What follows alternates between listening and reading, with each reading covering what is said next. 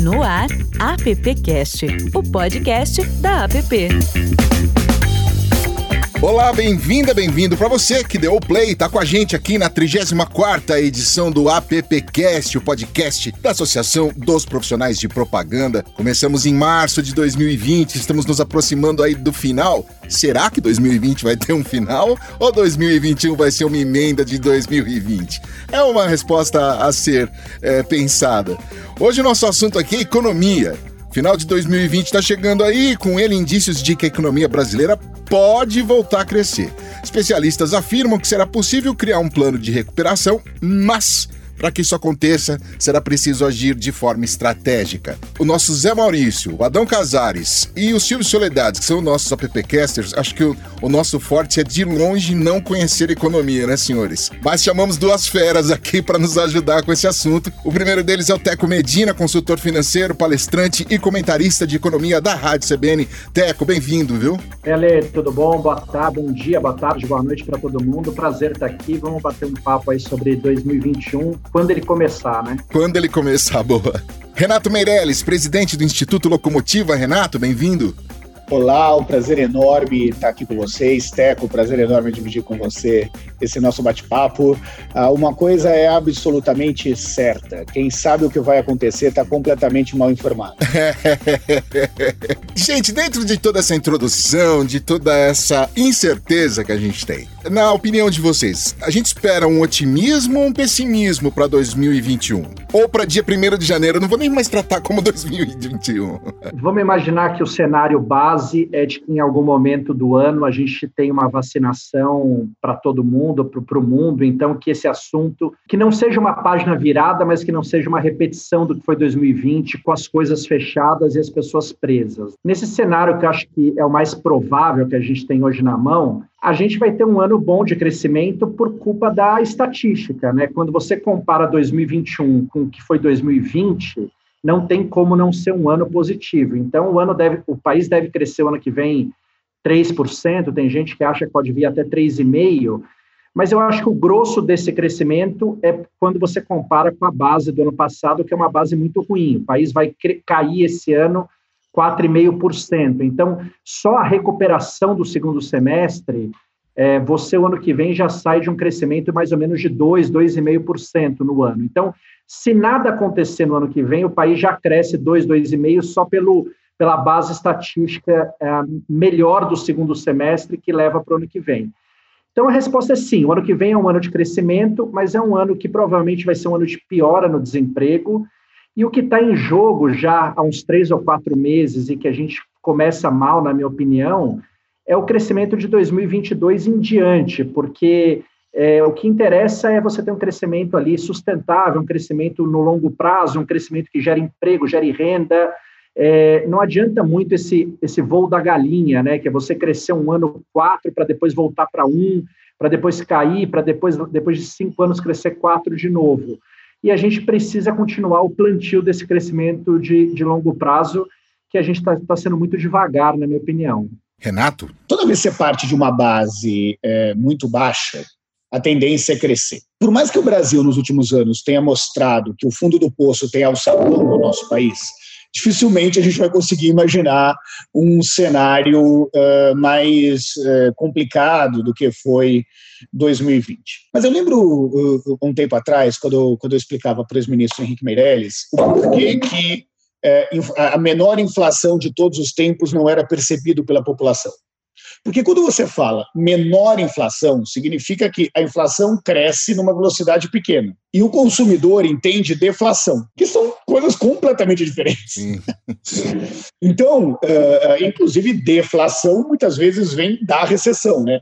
Momentos de deflação não são coisas boas da economia. Né? A demanda é tão curta que você não consegue resolver o problema. A lógica de crescimento é mesmo uh, é a mesma. Fala, Renato, mas nós teremos um crescimento e um desemprego grande? Sim, teremos um crescimento, porque partimos de uma base muito grande, mas um desemprego enorme. Ou seja, a sensação das pessoas de terem recuperado aquilo que perderam não se dará em 2021. Ela pode achar que está perdendo um pouco menos, ela pode tá achar que parou, ela pode achar uh, um outro que, que teve alguns efeitos bastante positivos, mas na prática nós não teremos uma sensação de bem-estar ainda na população brasileira. É o que você falou, essa sensação é mais, é mais uma sensação do crescimento do que de fato um crescimento, né? Ou uma melhora. É mais a sensação, né? E, e é uma questão, é a mesma coisa quando você fala que a inflação está controlada, só que os preços do supermercado, que são aqueles preços da, daquela compra frequente e recorrente, não está controlado. Então, você tem um preço de alimentos aí, é, é, uma inflação de alimentos que cresce 10, 20%, então, essas coisas que ela compra no supermercado, e aí e, e vai um economista na televisão e fala que a inflação está em 1, 2%. Mas isso não está batendo com a minha lista do supermercado. Por mais que a realidade macroeconômica dos indicadores sejam essas, a percepção ou a sensação térmica sobre a inflação, vamos dizer assim, para ter uma analogia que todo mundo conhece, eh, eh, não é essa. E quando você soma isso a uma questão de falta de perspectiva de melhora, a situação piora. Então, de onde que vem essa falta de perspectiva? vem da desconexão que existe entre governantes e governados. E é isso que a gente tem visto no dia a dia das nossas pesquisas aqui no Instituto Locomotivo. É complicado. A gente, é, eu queria saber de vocês também as perspectivas para as classes mais baixas. É dia 31 agora de dezembro é que termina o auxílio emergencial, é isso? Tô, tô certo? Pode ser que ele retorne ou não. Isso aí. É... Como é que vocês veem o impacto disso nas classes mais baixas? A gente eh, Primeiro, eu, eu queria dizer, isso tem a ver mais com o meu lado uh, analista do que o meu lado pesquisador. Tá? Uhum. Eu não acredito que não teremos um substituto para o auxílio emergencial. Se esse substituto vai ser o aumento do Bolsa Família, uh, renda básica cidadã, prorrogação do auxílio emergencial através uh, do, de uma segunda onda, eu não sei. O fato é que a popularidade do governo depende do auxílio emergencial. A gente pode falar isso de 50 formas diferentes. Uhum. Mas a popularidade do governo depende disso. Se a popularidade do governo depende disso, o ministro da Economia vai ter que ser ainda mais contorcionista do que ele tem sido, entre a manutenção de um discurso mais liberal ou preservar o seu emprego.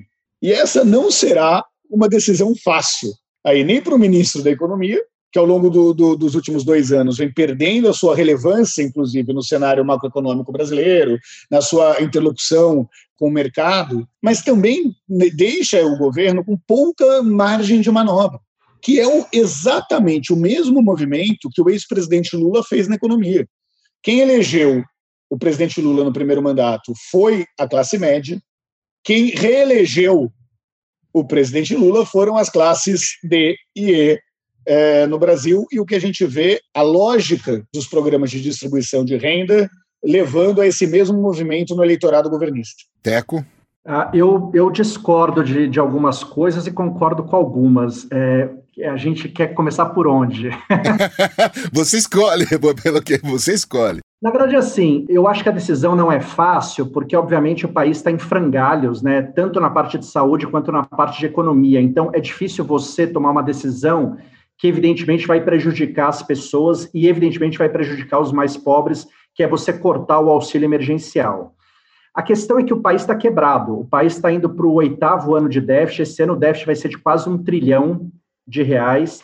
É, poucos países, aliás, nenhum país na situação do, do Brasil gastou tanto na pandemia quanto o Brasil. O que, o que não, não estamos fazendo juízo de valor, é só uma informação. E o Brasil, para continuar fazendo esse auxílio emergencial ou qualquer coisa desse tipo, ele tem três caminhos. Ele pode aumentar os impostos, o que parece inviável e impopular, né, usando um gancho que o Renato pegou. Ele pode deixar aumentar a dívida dele, o que é ineficiente no médio e longo prazo e impopular porque isso vai derivar outras coisas, como uma inflação e uma óbvia aumento da taxa de juros, que piora um monte de coisa do Brasil, não, não piora para o pobre no primeiro momento, mas piora para o pobre logo ali, ou ele pode continuar dando auxílio emergencial que resolve um problema de curto prazo, mas não resolve o problema, porque o que resolve o problema do país é o, o, país em algum momento ele tem que crescer. O que, o que resolve o problema da economia é você gerar emprego, você gerar renda, você fazer a economia girar para frente. Então, na verdade, são decisões difíceis, porque a eleição do Bolsonaro, que ele já está preocupado há muito tempo, é só daqui a dois anos. E ele não conseguirá esticar por dois anos o auxílio emergencial. Então, o pepino que o Bolsonaro está criando para si em termos de, de bomba fiscal estoura nele mesmo, não estoura nem no próximo governante. Não tem como isso ser feito, apesar de eu acreditar que sim, ele vai aumentar um Bolsa Família ou criar outro nome para amenizar esse problema. O que deveria ser feito? Deveria ser feita uma coisa correta, mais simples, que é você pegar o orçamento, desengessar o orçamento, né, o orçamento do Brasil é bizarramente engessado numa coisa que faz muito pouco sentido prático, que é você imaginar que as despesas de um país é, não mudem, não precisem ser mudadas de um ano para outro. Eles deveriam desengessar o orçamento de alguma maneira que falasse: olha, a gente, neste ano de 2021, a gente precisa tirar dinheiro de ABCD para remanejar dinheiro para FGH e estender o auxílio emergencial sem mexer no valor total, porque aí você não cria um problema, você não cria um problema fiscal, você não cria um problema lá na frente maior para ser resolvido e você amorteceria esse problema que obviamente vai acontecer a partir de janeiro. Não vai ser feito, mas era uma solução que deveria ser feita. E aí acho que o problema do Brasil repete-se muito nisso. A gente, em alguns momentos da nossa história, a gente tem sempre. A, a, a, imagine o país numa encruzilhada. Você tem um problema a resolver, você tem opções. A opção de resolver o problema, mexer no vespeiro, tomar decisões, às vezes impopulares num primeiro momento, mas corretas para o médio e longo prazo.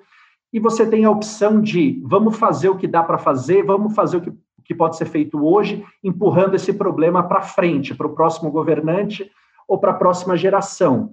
E o Brasil, ele historicamente, ele é um país que escolhe a opção mais fácil e a opção errada, apesar de num período longo ali de 94 até 2010, mais ou menos, e depois agora de 2016 até 2018, a gente ter optado por fazer o que precisava ser feito. Então, eu, eu concordo em parte com, com o que Renato disse, em parte eu discordo. Acho só que, em relação, ele falou uma coisa muito importante, a sensação, né? É, é, é, muito importante a percepção que as pessoas têm, né? Não adianta você falar que o país está crescendo se as pessoas não sentem que o país está crescendo, né? É, eu, eu acho que a gente pode ter uma surpresa, Renato, a ver, a gente vai descobrir isso daqui a um ano, que é o seguinte: 2020 foi um ano tão ruim para as pessoas, a percepção das pessoas foi que foi um ano tão ruim por estarmos presos, sem perspectiva, com tudo fechado, privado das coisas mais simples, como dar uma volta no quarteirão, que eu tenho um pouco de dúvida se só o fato de você permitir que elas abram a porta dela, a sensação já não será boa, mesmo que economicamente, ou em termos de renda, em termos de trabalho, nada tenha mudado, porque é, quando eu falo com os meus amigos assim, comigo mesmo assim, às vezes a gente comemora e, na esquina tomar um sorvete, porque por dois meses isso não aconteceu, né? E é só um sorvete, né? Não é nada mudou, nada melhorou. Então, eu tenho um pouco de dúvida se, se em relação a 2000, se isso tudo não vai acontecer em 22 e não em 21, porque em 21 vai, vai ser um alívio tão grande de eu poder dar uma volta no quarteirão, ou de eu poder ir até a esquina tranquilo, talvez até sem máscara,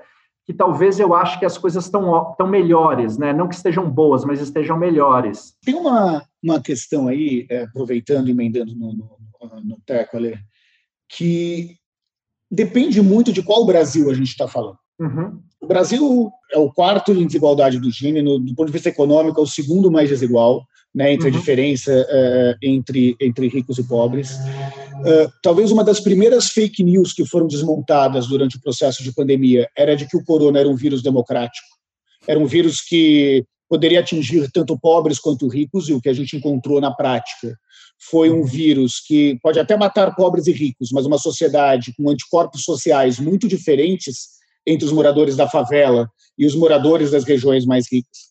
Nós tivemos aí a formação do home office como um novo indicador de classificação social. Né? É, então, tem, tem pessoas que trabalham em profissões que permitem home office e pessoas que não trabalham em profissões que não permitem home office. Nós temos mais favelados que gaúcho no Brasil e nas favelas, nesses 15 milhões de pessoas que moram em favela, 46% não tem água encanada dentro de casa. Uhum. Então, essa mesma sensação ou não de confinamento varia muito nos diferentes Brasis. Uhum. Quando você olha os indicadores aqui de São Paulo, por exemplo, né, né, é, nas pesquisas sorológicas que identificaram o número de pessoas que foram contaminadas na periferia versus nos bairros de centro, e você percebe que o número de pessoas contaminadas nos bairros de periferia foi mais do que o dobro do que nos bairros de centro, é porque simplesmente é impossível ficar confinado em 20 metros quadrados com cinco pessoas sem ter a geladeira cheia. Uhum.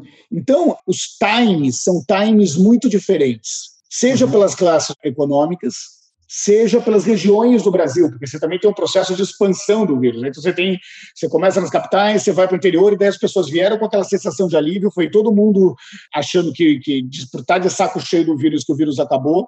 Batemos 814 mortes recentemente. Temos outros exemplos no mundo, onde os Estados Unidos já bateu o maior número de mortes na segunda onda, a Itália bateu o maior número de mortes na segunda onda, e de mortes. Uhum. Um sistema de saúde que entende muito melhor do que o do vírus uhum. do que esse processo todo. Então, vai ter uma questão efetiva de qual Brasil nós estamos falando e do time que é diferente para cada situação do país. Do mesmo jeito que a régua sobre o tipo de exigência que vai ter do governo e qual deve ser a prioridade do governo vai ser muito diferente entre as classes econômicas e as regiões do país. Porque não, não ninguém tem dúvida, dúvida sobre a necessidade óbvia de ter um ajuste fiscal. Não, eu, eu não tenho. Estou no meu escritório, lindo, é, com ar-condicionado, no meio da Vila Madalena. Você tem né? razão e, nisso, mas o trade-off entre você ganhar o apoio popular da classe mais baixa agora, no primeiro trimestre desse ano, para perdê-lo ali na frente, está na mesa também, né? Porque eu acho assim, está muito cedo para o cara tomar decisões apenas visando a popularidade, consequentemente, uma eleição. A eleição está longe, né? Se se ele não chegar lá no meio de 22 com esse cara empregado, é, não, não, adianta ter a popularidade agora, tem que ter lá na frente, é. né? Se o cara está pensando nisso. É, é, Teco, mas eu super concordo contigo que, que, que o time eleitoral também vale para isso. A questão, uhum. e é isso que diferencia o governo de uma família, é que o governo tem o monopólio da emissão da moeda. Uhum. O governo tem o monopólio, assim, o governo pode se endividar num nível que as famílias eu não estou defendendo isso, só para deixar absolutamente claro. Tá? Uhum. Eu só estou dizendo que o governo tem as ferramentas Sim. com relação a isso. E ele vai dosar isso para chegar num determinado processo. Todo mundo lembra o, o, quanto que o Fernando Henrique, na sua reeleição, nós estamos falando aí dos um presidentes mais unânimes da história do Brasil, segurou, segurou o dólar uh, numa eleição para outra reeleição. E o preço que o Brasil pagou por conta disso. Mas ele segurou, porque a moeda do sistema político é outra. Sim, é um pouco menos cartesiana do que, tipo do que de nós gostaríamos. É, esse tipo de, de, decisão ao longo da história explica muito do nosso fracasso, né? De você. Claro, eu não estou fazendo zero juízo de valor é, aqui, eu só estou constatando você, qual é a moeda política. É, de você ao custo de uma eleição daqui a pouco, você, você paga uma conta muito maior ali na frente, que, e quem paga é a população brasileira toda, né? Porque o dinheiro é um só, né? É, quando você joga essa conta para ser paga ali na frente, Ali na frente somos nós, daqui a três ou cinco anos. Se for daqui a 30 anos, é, é, são nossos filhos, né? Mas a conta é paga, né? E a gente está pagando conta do Sarney, do Collor, da reeleição do Fernando Henrique. Estamos pagando conta até hoje, né? Eu tenho uma pergunta para os dois aqui, antes de passar a bola para o Silvio, para o Adão e para o Zé. Que é uma dúvida muito pessoal, assim. Parece, eu não sei se é óbvio, mas essas questões eleitorais, essas questões de governo, o humor dos governantes. A gente vê uma guerra aí, por exemplo, entre São Paulo e Brasília. A gente vê aí, né, em relação à vacina. A gente teve aí uma eleição São Paulo até que considerei relativamente calma, mas enfim, trouxe muita coisa à tona. Essa coisa política, o quanto elas impactam em quem investe ou quem emprega? O empresário, a empresária brasileira, ela consegue sair um pouco dessa bolha, desse assunto e tocar a vida, vamos, vamos em frente, vamos por nós mesmos e, e deixa esses caras para lá? É, eu acho assim, Ale, se a gente vai falando de mim, de você, do nosso tio João, que sonha em abrir uma padaria, a gente vai abrir uma padaria onde a gente mora, né? Eu não vou mudar até Roraima para montar uma padaria lá, porque o governador de, o governador de Roraima é melhor. Para o micro, para o pequeno, para a realidade brasileira, o cara que quer empreender, quer empreender na rua, no bairro, na cidade que ele mora. Agora, quem gera emprego, quem, quem movimenta a economia de país, de cidade, é, o, é o grande, né? É o cara que pode montar uma fábrica da Ford em São Paulo, no Rio ou na Bahia. No limite, ele pode montar no México, na Turquia, na Rússia ou na África do Sul. Esse cara, ele monta aonde faz sentido, aonde tem um melhor ambiente de negócios, aonde é mais desburocratizado, desregulamentado, aonde as coisas funcionam, aonde você tem menos risco de intervenção, aonde você tem menos risco de ter uma, um aumento de carga tributária, porque isso vai pode inviabilizar o meu negócio lá na frente, aonde você tem uma mão de obra mais barata, mais qualificada, tem um milhão de razões. Então, no médio e longo prazo, você premia o bom gestor. O Estado é, Posso dar dois exemplos hoje muito bobos. Assim, você pega o estado do Espírito Santo, que é um exemplo de austeridade, de continuismo, de continuidade de investimento em educação, que faz fronteira com o Rio de Janeiro, que é praticamente a Babilônia do mundo, né? É, se você é uma empresa global ou mesmo uma empresa nacional, para mim faz muito pouco sentido você montar uma planta no Rio de Janeiro se você pode andar 200 quilômetros e montar no Espírito Santo. Eu acho muito difícil que um cara racional, uma empresa que não tenha vínculos com aquele município, não tome essa decisão. Então, no médio e longo prazo, a gente disputa com os tigres asiáticos, com os nossos colegas latinos-americanos, e no Brasil a gente disputa. São, São Paulo não é São Paulo à toa. São Paulo é, durante décadas sendo construídas, a percepção de que aqui tem negócio, de que aqui tem consumo, de que aqui as coisas são melhores do que a média do país. E isso, os nossos governantes, de maneira gerais, eu estou falando em nível municipal, estadual e federal, eles são muito míopes, porque eles enxergam que é o mandato deles. Por que, que eu vou investir numa obra de metrô que vai ficar pronta daqui a oito anos? Por que, que eu vou investir em educação se o resultado aparece lá na frente?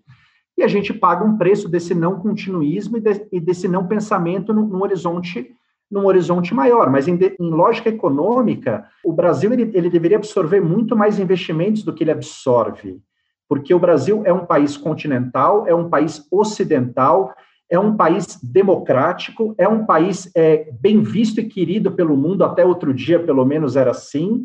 É, o Brasil ele não teria por que perder nada para um país como o México, como a Rússia, como a Índia, mas o Brasil faz muito, ele se atrapalha demais, né? Ele se atrapalha demais, e aí, sem fazer juízos de valor, na minha opinião, esse governo atrapalha demais o país quando fala muita bobagem que não, que não soma nada a ninguém, entendeu? Então, parece que não, mas é claro que faz diferença isso.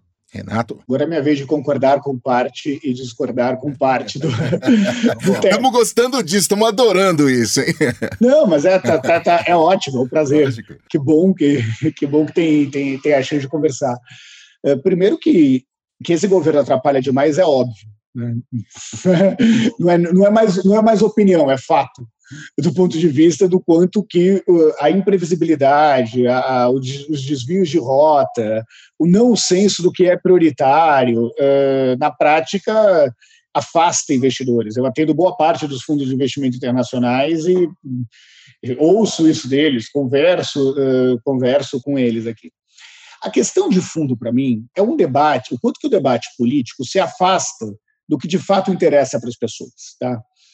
Uh, o Brasil, um, país, um Estado, ele não é uma empresa. Ele não é administrado e governado por um CEO. Eu estou dizendo isso porque a prioridade, por mais que seja ter reservas, uh, blindar a economia, garantir um crescimento sustentável e um processo grande de geração de emprego sustentação, tem gente que morre de fome. O Estado é uma questão da opinião pública e também é o meu jeito de, de, de, enxergar as coisas, mas assim, nove de cada dez brasileiros acreditam que a principal função do Estado é gerar igualdade de oportunidades. A discussão é muito simples, só existe meritocracia se você parte do mesmo lugar. Se você parte de lugares diferentes, a meritocracia não existe. Concordo mil por cento com essa né? frase. E isso não é um valor de esquerda ou direita. Uhum. Isso é o um valor da civilização contra o valor da barbárie. Os liberais de verdade acreditam nisso, é, os mais progressistas também acreditam nisso. É, sai dessa briga toda ideológica. Só que os políticos tradicionais enxergam isso relacionado ao tamanho do Estado. Se o Estado é grande ou se o Estado é pequeno. E cá entre nós, a população não está nem aí para o tamanho do Estado. Ela quer um Estado que funcione. Se os médicos serão, os médicos dos postos de saúde serão funcionários públicos ou virão de Cuba ou de uma empresa privada, as pessoas não estão nem aí. Uhum. Se as vagas geradas são em universidades públicas ou através do ProUni, que é o maior programa de parceria público-privada, era uma política pública operada pela iniciativa privada, as pessoas não estão nem aí. Uhum. O que elas querem é que as coisas funcionem. Sim. Só que a briga da esquerda e da direita tradicional afasta a política como um local, um espaço de debate, de conversa, do que realmente interessa na vida das pessoas. E isso aumenta a desconexão entre governantes e governados, impactando, obviamente, na economia, na visão de futuro, na, na, na possibilidade de investimento no estrangeiro no Brasil. Pois é, gente, a gente está conversando aqui com o Teco Medina e com o Renato Meirelles. Eu queria trazer para o papo o Adão Casares, nosso appcaster. Adão, quem falou que não dá para subir o sarrafo? Olha aí, ó. Claro que dá para subir o sarrafo. Mas, Renato, sou teu fã, hein? Existe uma frase que definiu bem o Brasil, né? essa coisa. Vai ter a reeleição fajuta no Senado e na Câmara, vai, vai ter vacilo, vai faltar agulha, olha que contrassenso, né? E a frase que eu li é o seguinte: a gente vive um momento assim no Brasil tecnologia dos deuses, leis medievais e cérebro da Idade da Pedra. É bem isso que a gente vive hoje aqui, né? Todo eu, mundo com seu interesse particular. Ninguém, nenhum governante trabalha em prol da população. Não sei se vocês entendem assim. Super, super importante a sua colocação, Adão. E, e, e, tem a ver com uma outra questão que vira e mexe entra, seja no mundo da publicidade, seja no mundo da, da economia, seja na, na avaliação do cenário político, que é, no final, quem é que ganha com a polarização? E quem ganha com a polarização são os polos. São claramente os polos. Interessa aos polos a polarização porque, no modelo, inclusive, de eleição de dois turnos, eles, com minoria, conseguem estabelecer a chance de continuar no poder. E é essa dinâmica que precisa mudar. E o que está por trás dessa dinâmica é a não escuta. Vamos pensar na representação estética da não escuta. Um panelaço. A gente já teve panelaço de todos os lados. Então, eu não estou fazendo juízo de valor, eu já bati muita panela na minha vida, para todos os lados. Aliás, eu comecei a me interessar pela vida social brasileira no ombro do meu pai, batendo panela pela já. Tá? Então, eu não estou fazendo juízo de valor sobre o ato de protestar e de usar a panela. O que eu estou dizendo é que a representação estética disso é eu não tenho mais disposição para escutar o outro. Os algoritmos acentuam isso, porque os algoritmos são fórmulas matemáticas que, em busca de, de engajamento nas redes sociais, tentam fazer grupos cada vez mais homogêneos entre si e heterogêneos entre eles. E isso leva a um processo de reforço positivo, que é como se fosse um cachorrinho que você vai dando bolacha para cada vez que ele faz alguma coisa. Quanto mais radical, mais bolachinha você ganha. Ou usando uma outra analogia, é como se fôssemos todos cantores de música gospel. Você tem uma reserva de mercado e trabalha para aquela reserva de mercado. Então, o Brasil virou um grande festival de música gospel. E aí você não consegue abrir a sua cabeça para o pensamento divergente. E é o pensamento divergente a principal característica dos avanços civilizatórios que nós tivemos ao longo da história. Criar mecanismos para voltar a existir o pensamento divergente é fundamental para mudarmos essa realidade e termos é, é, uma, uma melhora sustentável na economia brasileira. Cara, eu concordo muito, concordo muito, e, e enfim, eu, eu não sei a resposta para isso, porque eu ainda tenho a impressão, infelizmente, que a gente está no meio desse caminho, né? Eu não vejo, eu não vejo ponto de inflexão nisso, né? As pessoas elas querem, elas querem cada vez mais reforçar a opinião que elas já têm, o ponto de vista que elas já têm, elas sequer ouvem o outro, é, já, vem, já existe uma agressividade, uma não receptividade a qualquer opinião, e não existe mais nem a conversa, né? As pessoas não estão nem dispostas nem mais a tentar convencer o outro de alguma coisa, porque já parte do princípio que a outra parte é um completo idiota e não entende o que eu estou falando, então você, no fim do dia, você simplesmente não consegue sair do lugar, né?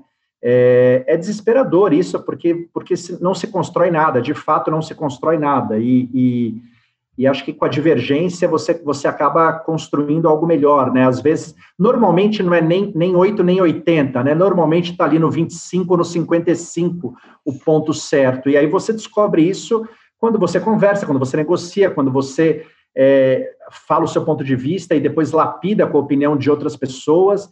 E assim, a gente realmente abriu mão disso para quase tudo, né? Eu, não, eu, eu, realmente não me lembro, eu não, eu não consigo muito desenhar como é que isso começou, mas eu sei que me parece que ainda pior, ainda tá, eu não vejo, não vejo melhora nisso, não. Silvio Soledade, vem para a conversa, Silvio. Que conversa interessante isso aqui, né? Gostaria da, da vontade de, de continuar esse papo, porque é tantos insights, mas eu queria trazer a conversa um pouquinho para a nossa atividade. A gente, a atividade de propaganda é muito sensível às questões econômicas, né? Esse ano, por exemplo, a gente teve o advento da, da, propaganda digital, que fez com que as marcas investissem bastante nesse setor, não só as grandes marcas, mas marcas que, que migraram investimentos na mídia tradicional para o digital por questões econômicas, financeiras mesmo, é o tipo de média é mais barato, enfim. Mas, por outro lado, a gente teve as, as grandes marcas investindo muito em comunicação, não para vender, mas para se conectar com a população, já que aí é uma questão de percepção, faltou é, poder público, onde faltou poder público, a, a, iniciativa privada tentou, de alguma maneira, compensar com algumas iniciativas. Aqui na, no podcast mesmo já tivemos, tivemos várias conversas sobre isso. Até que ponto é verdade, até que ponto é mentira. Se aqueles que estão falando de comunicação é de fato acontece ou se é só estratégia de marketing.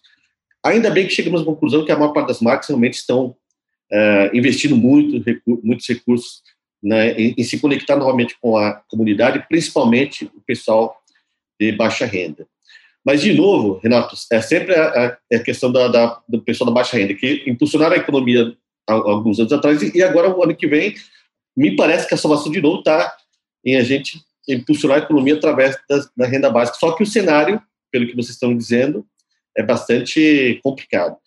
Como é que vocês olham, uh, veem a economia uh, para essa classe? Essa classe vai ter condição de impulsionar novamente, ou se a concentração da, ainda vai continuar na classe média, classe alta, e a gente vai esperar para ver o que vai acontecer para tomar alguma decisão? Eu, por mais que, que, que, ao longo dos 19 anos que eu estudo o consumidor, eu sempre é, tentei me enxergar como a, a parte é, dos analistas que vê o copo meio cheio, está meio difícil aí ver o copo meio cheio, a não ser que a perspectiva seja do caos em que estávamos, estamos, né?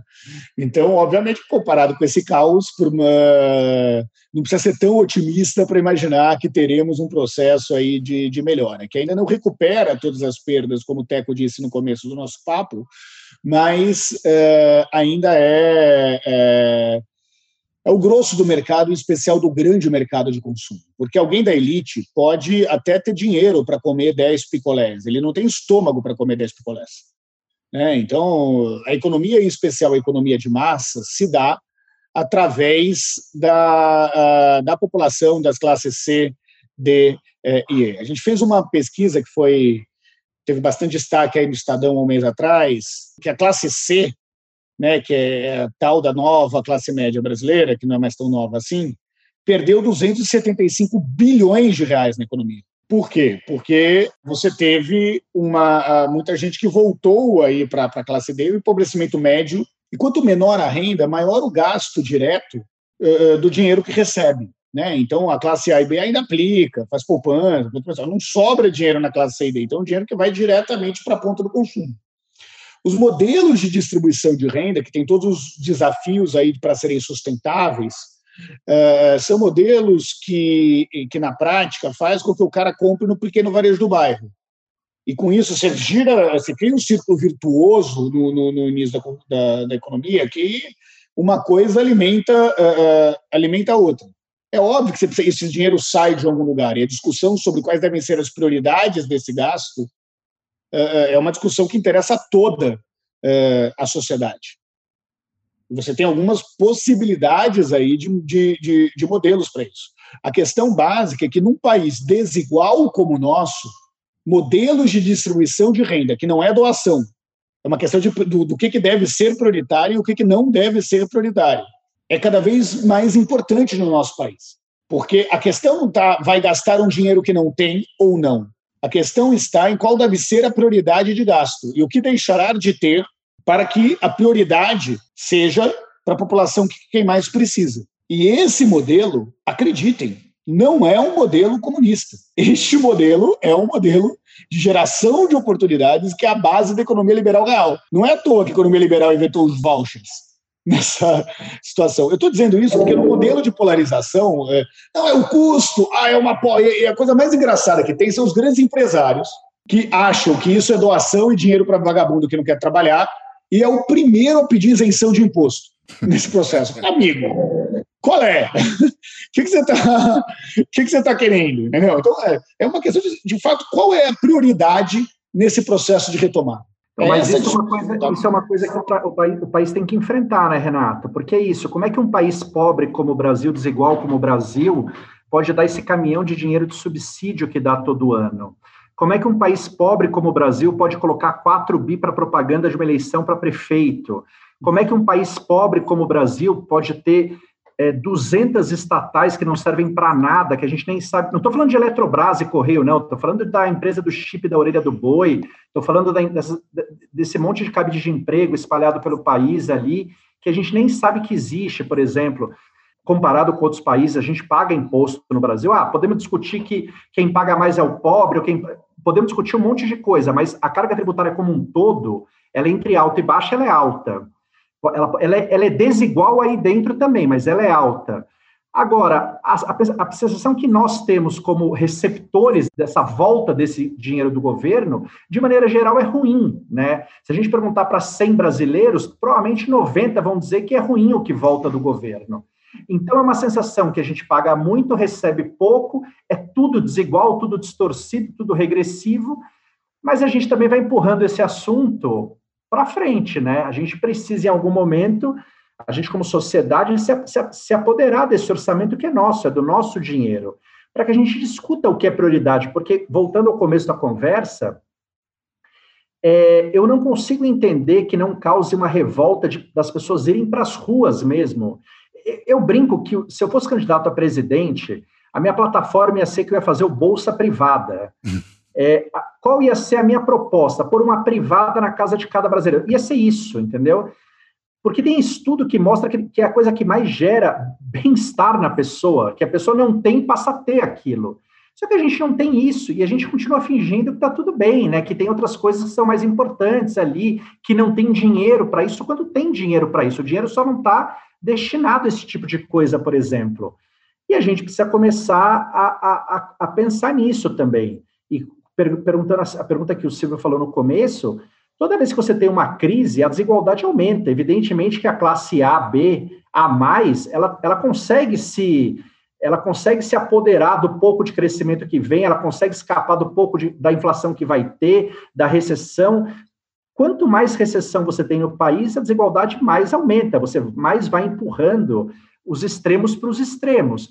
E acho que no Brasil, de novo, não sei se o Renato tem esse dado, mas é, é a impressão empírica que eu tenho, é que, de novo, tem acontecido uma coisa nas últimas duas ou três grandes crises aqui do Brasil, é que o grande perdedor dela é a classe média, é a classe C, é a classe C ou, ou B ou C ou C, porque essa vez o A, B se escapam, né, sofrem um pouco, mas escapam.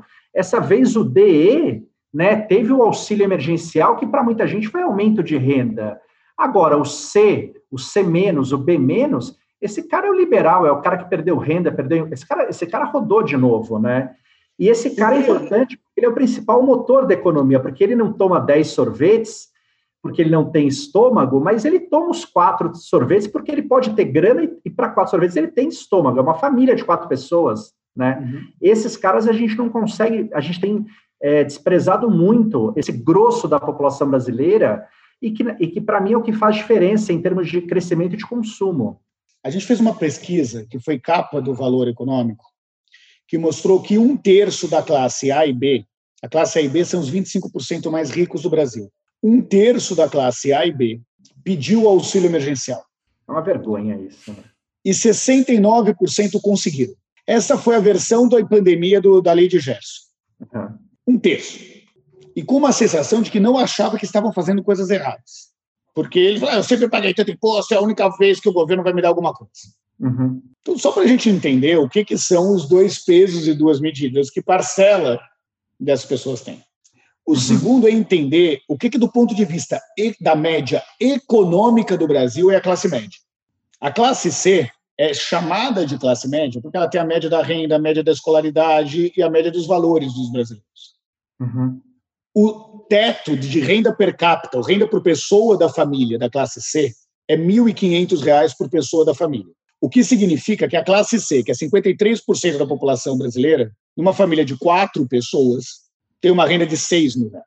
Só 5% das famílias brasileiras, das famílias, somando renda formal, informal, bico. Bico é aquilo que os ricos chamam de frila. É a mesma coisa. Só 5% das famílias brasileiras têm uma renda familiar maior do que 20 mil reais. Então, se algum que está ouvindo nosso podcast aqui tem uma renda familiar maior do que 20 mil reais, parabéns, você faz parte dos 5% mais ricos do Brasil. Só para a gente dimensionar o tamanho da desigualdade que nós estamos falando. Uhum. Metade das 68 milhões de famílias brasileiras ganham menos do que R$ 2.600 de renda familiar. É um país, o Brasil é um país muito, muito pobre e muito caro pelo quanto ele é pobre. Isso são coisas que a gente não pode perder de vista nunca. Zé, Zé Maurício, olha só, hein? Olha que papo, hein, Zé? Eu, tá tudo ótimo, tá tudo maravilhoso. Eu tenho uma agência em São Paulo, ou eu tenho uma agência no Rio de Janeiro, eu tenho profissionais, eu tenho clientes retrancados. Eu aqui estou ouvindo falar de um governo, pessoal só fala do governo, da macroeconomia. O que, que eu faço? O que, que eu digo para o meu cliente retrancado? O que, que eu digo para o meu profissional? Olha, gente, isso vai acontecer, isso, isso, isso, precisamos fazer isso, isso e aquilo. Ou o Renato Meireles que disse, foi o teto. O que, que eles fazem? Porque está muito bom falar do governo, contra ou a favor, mas o que, que faz na prática? Essa é uma, é uma, é uma entidade de profissionais de propaganda. O que, que esse profissional faz? Eu acho que eu diria para eles o seguinte, é, José, que é uma. Eu, eu pelo menos estou encarando dessa maneira. Se a gente pegar a primeira década desse século, né, de 2001 a 2010, o país cresceu 5,5% ao ano. A gente teve geração de emprego, geração de renda, redução da dívida, viramos grau de investimento, ganhamos direito de sediar Olimpíada, Copa do Mundo. É, a gente tinha uma sensação, em algum momento ali, que a gente até poderia deixar de ser o país do futuro para ser o país do presente. Teve momentos ali que era bom ser brasileiro. O país, em 2010, cresceu 7,5% num ano. A segunda década desse, desse século, independentemente do Covid, é a pior década de crescimento da história do país. É, o que acontece com elas, né? É, o que gera a década que deu certo são talvez 10, 15 anos onde o Brasil plantou e colheu simultaneamente um crescimento, que é o que interessa para todo mundo. Você poder colocar as pessoas na escola, as empresas terem dinheiro para investir, para gastar, as pessoas comprarem, se financiarem, se endividarem.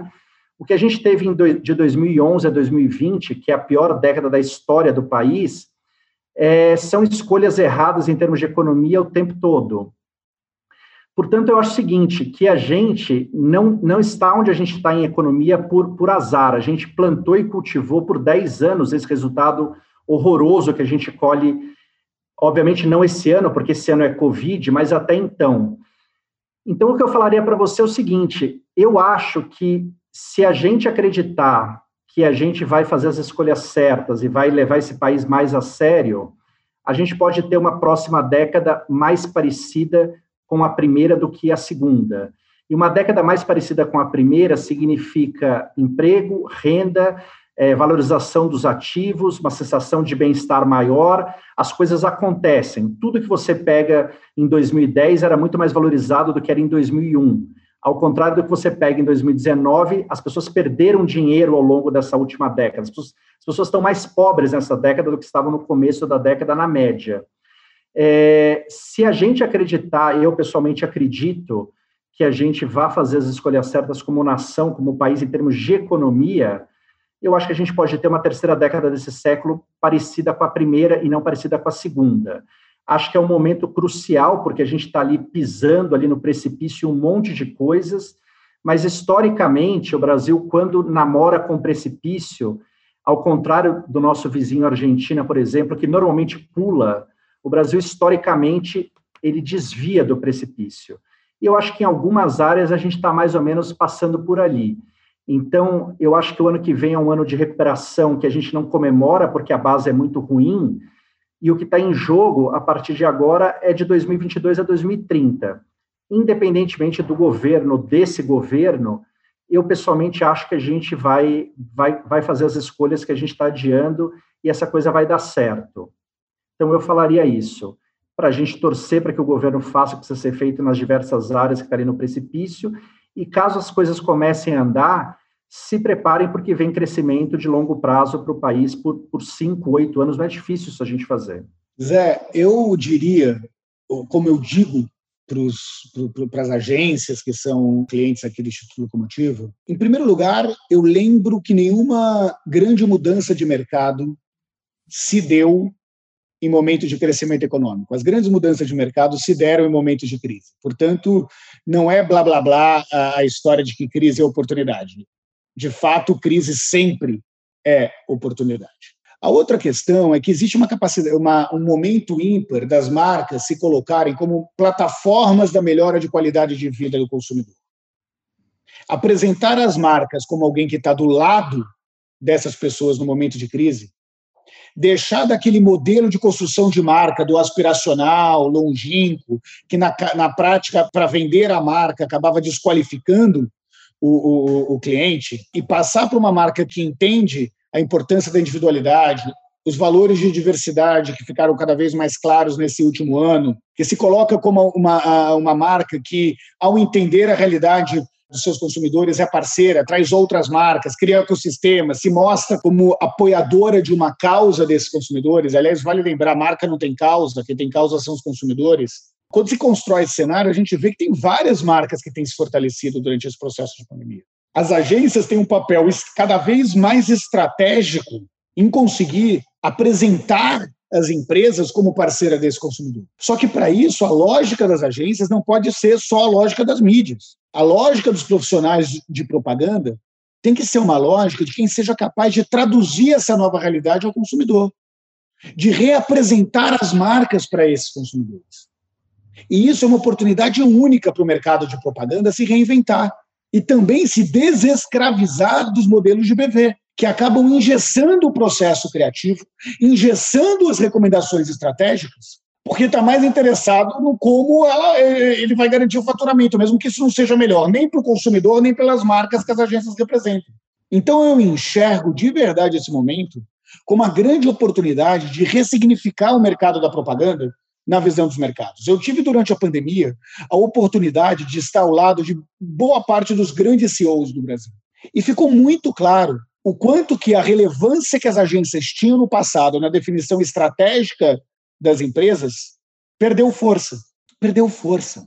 Está na hora de restabelecer essa força. Porque quando se fala da temperatura, quando se fala uh, uh, da sensação térmica, se fala de comunicação. E as agências têm a oportunidade, os profissionais de propaganda têm a oportunidade de ressignificar a relação das marcas com seus consumidores e dos consumidores com a marca. Essa é uma oportunidade histórica que quem está sabendo aproveitar vai sair da crise melhor posicionado do que entrou. Ô, Renato, mais uma pergunta. Isso também tem que ser, ter um lastro da empresa, não tem não? Porque claro. eu vejo muita empresa tentando ocupar esse espaço aí com, com uma propaganda impactante, com uma nova enfim, uma nova mensagem para nós consumidores, só quando você entra para dentro da empresa, a empresa é a mesma. A empresa nem, não necessariamente acredita naquilo ou, pré, ou faz aquilo. Se tem algo que veio para ficar, Teco, é a radicalidade da transparência e da verdade. Uhum. É, não dá para você tentar vender algo que não existe. Só que a história tem sido autoritária em cobrar as empresas que vendem uma coisa e praticam outra. A história tem sido muito autoritária em desvendar aí aquele discurso uh, de um posicionamento fake, que não tem lastro com a realidade uh, concreta das empresas.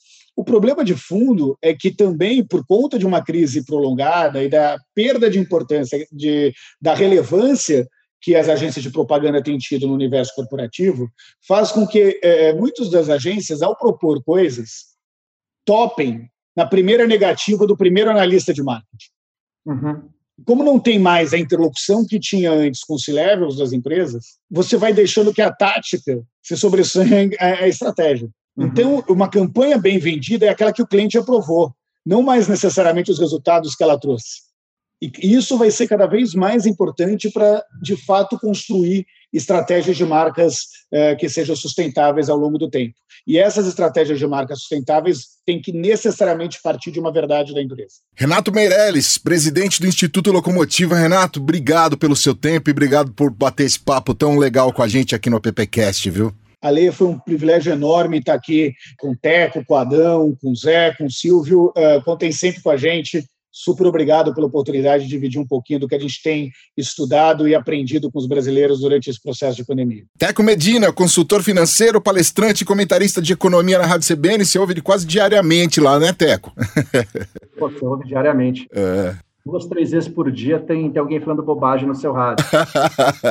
Obrigado, viu, Teco? Obrigado a vocês, foi uma delícia, adorei participar. Até a próxima. Bacana. Zé, abração, Zé. Tudo bom, um abraço a vocês, meu agradecimento ao Renato e ao Teco por toda esse grande, essa grande visão, essa ampla visão que nos trouxeram hoje. Muito obrigado. Adão. Agradeço também. Eu aprendi muito, isso foi muito bom. E continua o nosso desafio, né, Silvio? Sempre subindo o sarrafo. Quem será o próximo Sempre. dupla convidado? E só queria complementar um negócio que o Renato disse aí no final da observação dele também, é que as agências brasileiras hoje também não dá para ter causa, porque você não tem mais dono, né? Só tem executivo comandando, né? Então o cara está pensando no dele, no bônus dele, e tanto faz. Põe a campanha no ar, recebe o BV e acabou. Eu sou executivo, não sou dono. Quantos donos eu tenho de agência no Brasil? Então, tanto faz. Silvio Soledade. Muito legal. Pô, Adão, Muito isso, bom isso essa é o conversa. nosso mundo, né, Adão? Esse é o nosso mundo, porque no É. mundo Brasil aí vai, vai para Juiz de Fora, vai para Belo Horizonte, vai para vai pro, pro resto do Brasil, ah, é dureza. né? É, quando a gente sai da bolha, né? Existe uma classe média das agências de propaganda também, viu, Adão?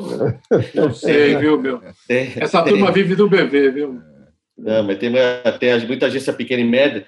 Muito, muito obrigado pelo papo, Teco, Renato. Eu acho que é, a gente, como profissional de propaganda, nós temos responsabilidade imensa, tanto potencializar essa sensação térmica que o Renato falou, e também tangibilizar o que as empresas dizem que fazem. A gente tem visto aqui bons exemplos, graças a Deus. Né? Nós tivemos um podcast que, com alguns di- diretores de marketing, de grandes empresas que estão investindo bastante em comunicação agora durante a pandemia, e eles exemplificaram que não são ações pontuais, são ações que as empresas já vêm fazendo há muito tempo, né, no, há 10 anos, 15 anos. Então, só que agora eh, ganhou evidência por conta da situação que nós estamos vivendo.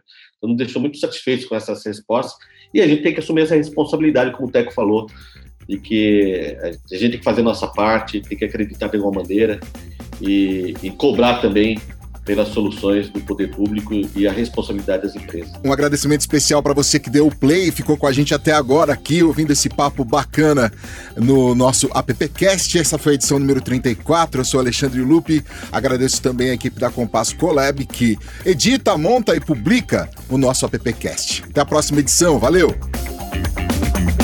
AppCast, o podcast da Associação dos Profissionais de Propaganda. Produção Compasso Colab.